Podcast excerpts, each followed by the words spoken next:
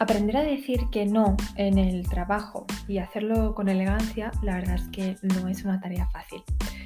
Tenemos cierto afán siempre por agradar y por demostrar a los demás nuestra valía. Aceptamos todas o casi todas las propuestas que nos hacen a nivel laboral.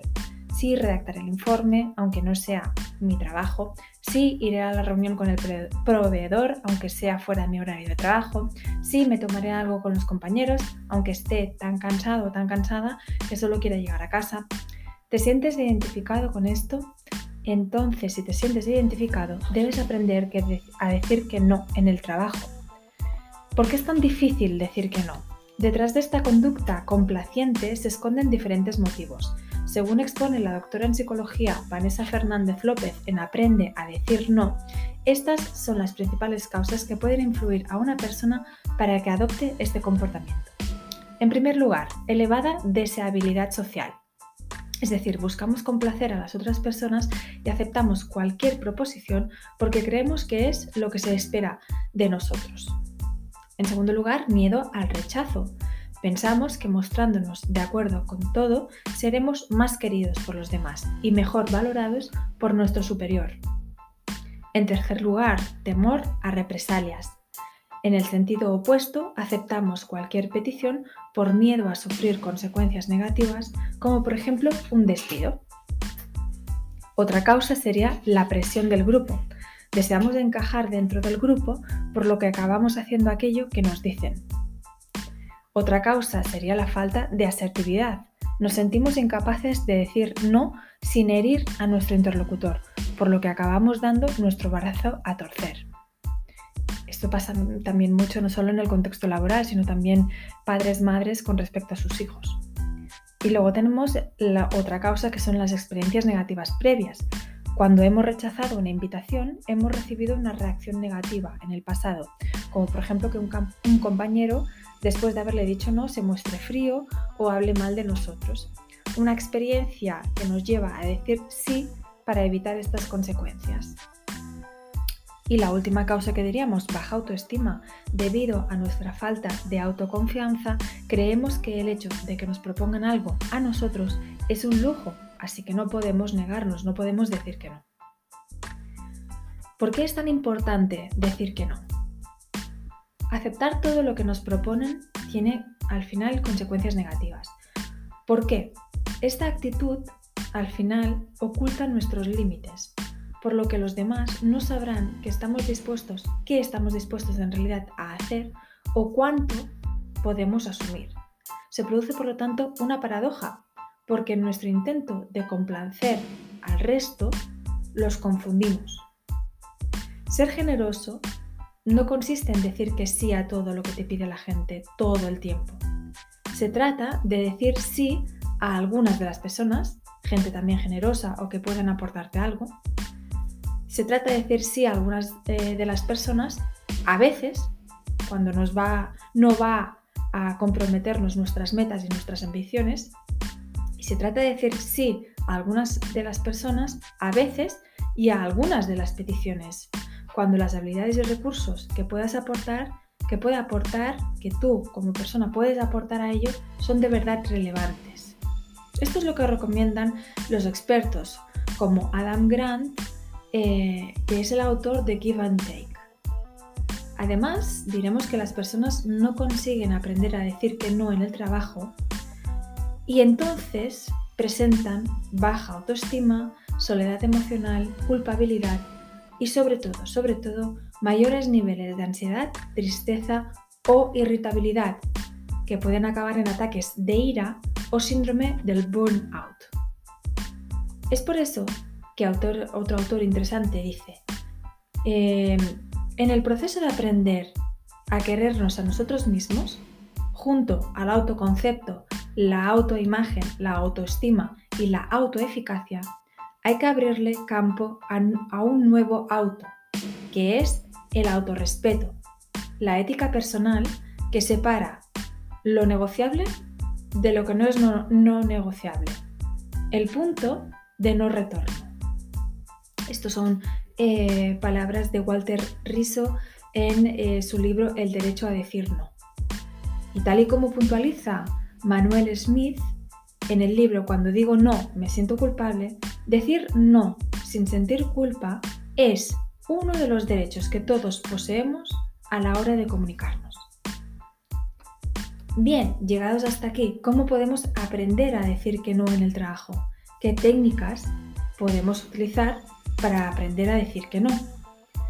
La verdad es que existen diferentes estrategias que nos ayudan a rechazar una propuesta. Sobre todo lo más importante es hacerlo con asertividad, conciliando ese deseo de aceptación por parte de los demás con nuestros valores, nuestros intereses e incluso nuestras necesidades de descanso. La primera técnica interesante, la técnica del sándwich. Igual que un bocadillo, esta estrategia se compone de tres partes.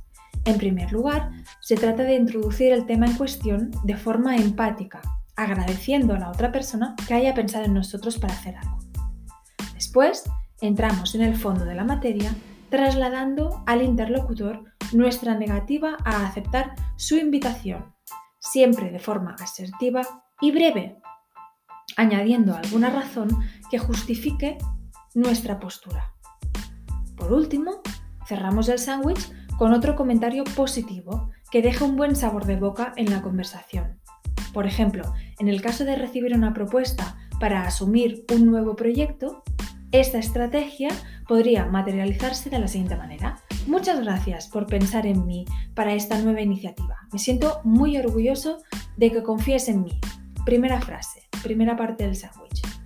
Sin embargo, en estos momentos tengo mucho trabajo por hacer y no quisiera asumir más funciones de las que puedo realizar con la diligencia requerida. Segunda fase, el fondo del sándwich. No obstante, espero que en un futuro no muy lejano podamos colaborar juntos, porque será un verdadero placer trabajar contigo. Tercera fase. Cerramos el sándwich. ¿Veis qué interesante?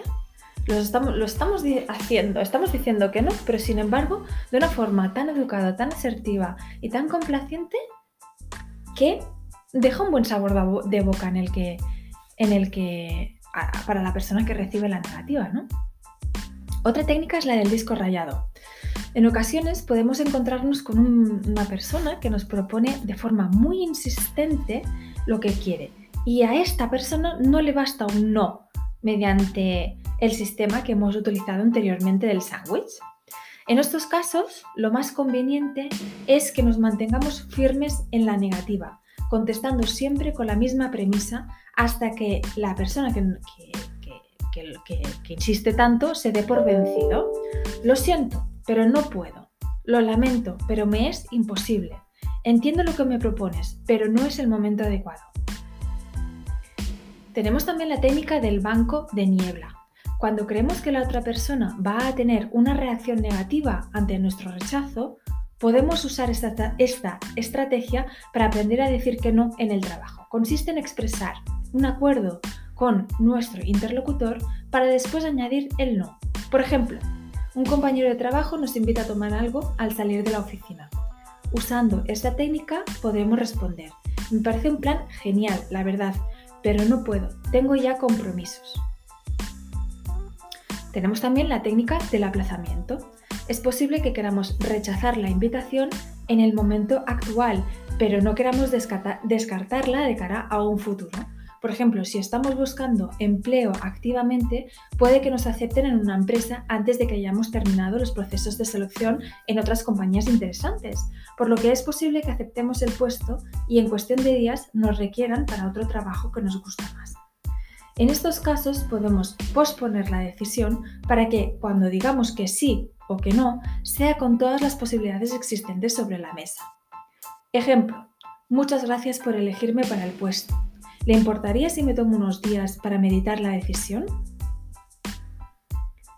Luego estaría la técnica de la alternativa. Es otro sistema con el que aprender a decir que no en el trabajo y que consiste en aportar opciones al proponente. Opciones como por ejemplo proponerle otra solución o modificando alguna de algunas de las condiciones de lo que propone. Así, si un compañero nos pide ayuda para elaborar un informe, podemos comentarle que estamos muy liados, pero que fulanito controla mucho sobre la materia y seguro que está encantado de participar o si realmente nos apetece sumarnos al proyecto, preguntar al proponente si es posible esperar unos días a que terminemos el trabajo que tenemos pendiente. Bien, con esto espero haberos podido ayudar eh, un poquito más en el tema este de, decir que no, tan difícil, eh, sobre todo también para la que habla, pero tan necesario para poder disfrutar también pues, eh, de nuestro descanso, de nuestro tiempo personal y sentar un poco las bases para no abarcar más de lo que uno puede. Muchas gracias por vuestra escucha y hasta el próximo podcast.